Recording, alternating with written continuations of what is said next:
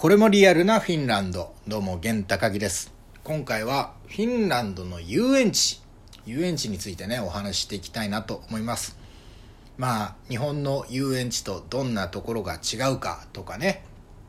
あと実際に自分が行った遊園地が2つあるんですけれども、まあ、その特徴とかちょっと魅力とかをお伝えできればなと思っております。えー、まあフィンランドのね遊園地っていうと実はこうムーミンがテーマになったムーミンパークみたいなのもあるんですけども、まあ、そこはまあちょっと行ったことがないのでいわゆる普通の遊園地ですね。フィンランド人が普通に行く遊園地のお話をしていこうかなと思います。自分が行ったことあるのは2つ遊園地ありましてまずはヘルシンキ首都ヘルシンキにありますリンナンマキという遊園地ですね。こちら1回行ったことあります。でもう一つはタンペレという、まあ、フィンランドでいうと2番目3番目ぐらいに大きい町のタンペレにある、えー、サルカンニエミという遊園地にはこれ2回ぐらい行ったかな？行ったことありますので、まあ、この2つの遊園地と日本の遊園地を比べてどう違うかってことをまずは話していこうと思いますけれどもまああの日本の遊園地と比べると言っても日本にもいろんなタイプありますよね。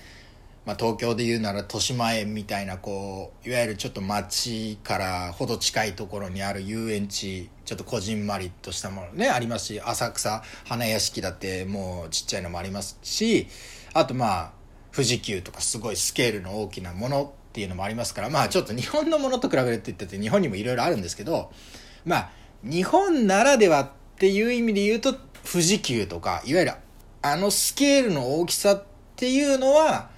日本ならではのものだと思うんですね。やっぱり海外の人から見てもすごいみたいなね。アメリカのなんか大迫力スケールみたいな、まあそういう感じで、えー、それと比べていこうかなと思いますよ。花屋敷とかもまあ日本らしいっちゃらしいですけど、まあ一応ね、基準として富士急みたいなのとか、まあまあ東京ディズニーランドでもいいですけど、こう、スケールの大きい遊園地とちょっと比べてみましょう。えー、フィンランドの遊園地はね、あの、まあ、こじんまりとしてるんですよ。こじんまりとしてるというか、やっぱり人口が550万人の国ですから、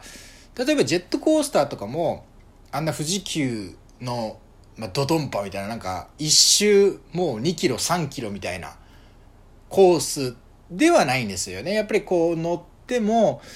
まあ、1分弱ぐらいでだいたい乗り終わるぐらいのスケールだったりするんですよ。規模感という意味で言うとね。だから割とこう、サクッと楽しめるっていう感じなんですよね。で、それだと、なんかちょっと日本の遊園地に比べて物足りないんじゃないみたいなことを感じてしまうかもしれないんですけれども、まあ、確かにそういう部分もあるかもしれないんですけど、メリットとしては、待ち時間が短いっていうね。待ち時間これ短いんですよ。大体ね、うん、いわゆる夏のハイシーズンに行ったとしても、マックス並んで、マジでマックス並んで30分じゃないですか。もうそれ以上1時間なんて並ぶことありえないですね。それは一番人気のジェットコースターとか、うんそういうのも、もう本当に並ばないんですよね。まあ並んでるんですけど、やっぱりあのすぐに要は23回ジェットコースターが動くとかそういうアアトラクションが動いたらもう自分の番は来るっていう感じで例えば富士急で言ったら1日に同じの何回も乗れるわけないじゃないですか。だってどれも 2時間ぐらい待つんだから、まあ一番最初朝一で富士急着いて、どれか1個は、まあ20分30分ぐらい乗れたらあとはもう全部1時間2時間待ちでしょ？もう最後の方夕方なんてマジで2時間待ちですよね。ディズニーランドだってそうだしなんかだからこうファストパスみたいなテクニックを駆使しないといけなかったりするわけじゃないですか。でもフィンランドの遊園地はマジでそれがないんで全部乗れちゃいますね。その朝から行って、えー、自分のまあモチベーションが続けば全部乗れちゃうし何だったら同じやつ何回も乗れちゃうんでそういう意味で言うとこう気分がだれないですよねやっぱずっと何かしらアトラクション乗ることができるしまあちょっと休憩したい時にはレストラン行けばいいしっていうんでそれはねすごくねいいところですね。まあ、もちろん日本でもね、多分豊島園とか、あとは東京ドームシティとか、浅草花屋敷がそんな2時間も待つってことはないと思うんですけれども、まあ、例えば東京ドームシティもそんな並ばないですけど、そうなってくるとアトラクションが少なかったりとか、うん、規模がちょっと、もうちょっと小さかったりとかするじゃないですか。まあ、東京ドームシティのジェットコースターって結構すごいですけどね。建物の穴開いたところ通ったりとかすごいですけど。昔タワーハッカーがあったんですよね。もう15年ぐらい前ですけど、タワーハッカー、あれなくなっちゃったんだよな。あれ惜しいですよね。東京ドームがもう本当小さくなるぐらいの高さまで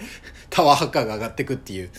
まあまあちょっと昔話になってしまいましたけど、まあそういう意味で言うと、まあちょうどいいバランスなんですよ。あの、スケールもそんな小さすぎないし、あの、並ぶ時間もそんな長くないっていうので、なんかテンポいいんですよね。ずっと、テンションキープしたまま遊び続けられるっていうのは、まあ一つ、日本とフィンランドの遊園地の違いですかね。まあまあ日本の大きい遊園地との差ということになりますけど。で、あともう一つは、ものすごい街中から近いんですよ。その二つの遊園地。あの、タンペレの遊園地もヘルシンキの遊園地も、ほんと近くて、変な話、タンペレの、もうめちゃくちゃ街の中心部の広場みたいなところから、もう歩いて、マジで20分とか25分ぐらいで、もう遊園地に着いちゃうみたいな、本当になんかシムシティやってんのかなみたいな感じですよね もうほんと近場にいろんな施設があるみたいな。まあ日本もその、例えば池袋の方、豊島園の方行けば、まあ豊島園の遊園地あるし、浅草の方行けば花屋敷あるしってあるけど、まあそもそも池袋近辺に住んでなきゃ、浅草近辺に住んでなきゃそういう距離感じゃないじゃないですか。やっぱり電車乗り継いで、なんだかんだ30分とか40分とかかけていくっていう話ですけど、タンペレっていうのは一つのもう、一つの街ですから。だから渋谷みたいなもんですから。渋谷の、だから、センタ街から、そうだな、まあ、そんな近くないけど、まあ、極端な話、文化村とか、あそこら辺、ドンキホーテの方行くだけで遊園地があるみたいな、まあ、そんな近くないんだけどね。そんな近くないんだけど、肌感覚で言うと、もうほんと一つの街の、は、まあ、端の方にそれがあるっていう感じなんで、これはね、すごくお手軽に行けるんですよね。まあそれはヘルシンキもタンペレも一緒ですね。まあそんなところがやっぱり違う。だからまあ日本とフィンランドの人口の差が影響してるんですよね。やっぱりスケールはちょっとこじんまりとしてしまうけれども、すごくこう身近に、えー、気軽に遊びに行くことができるっていうことですね。だから夏の時期で言うと、もう電動キックボードで10分ぐらいで遊園地に行けちゃいますから、街の中心からね。でもその電動キックボードももうアトラクションみたいだしっていう。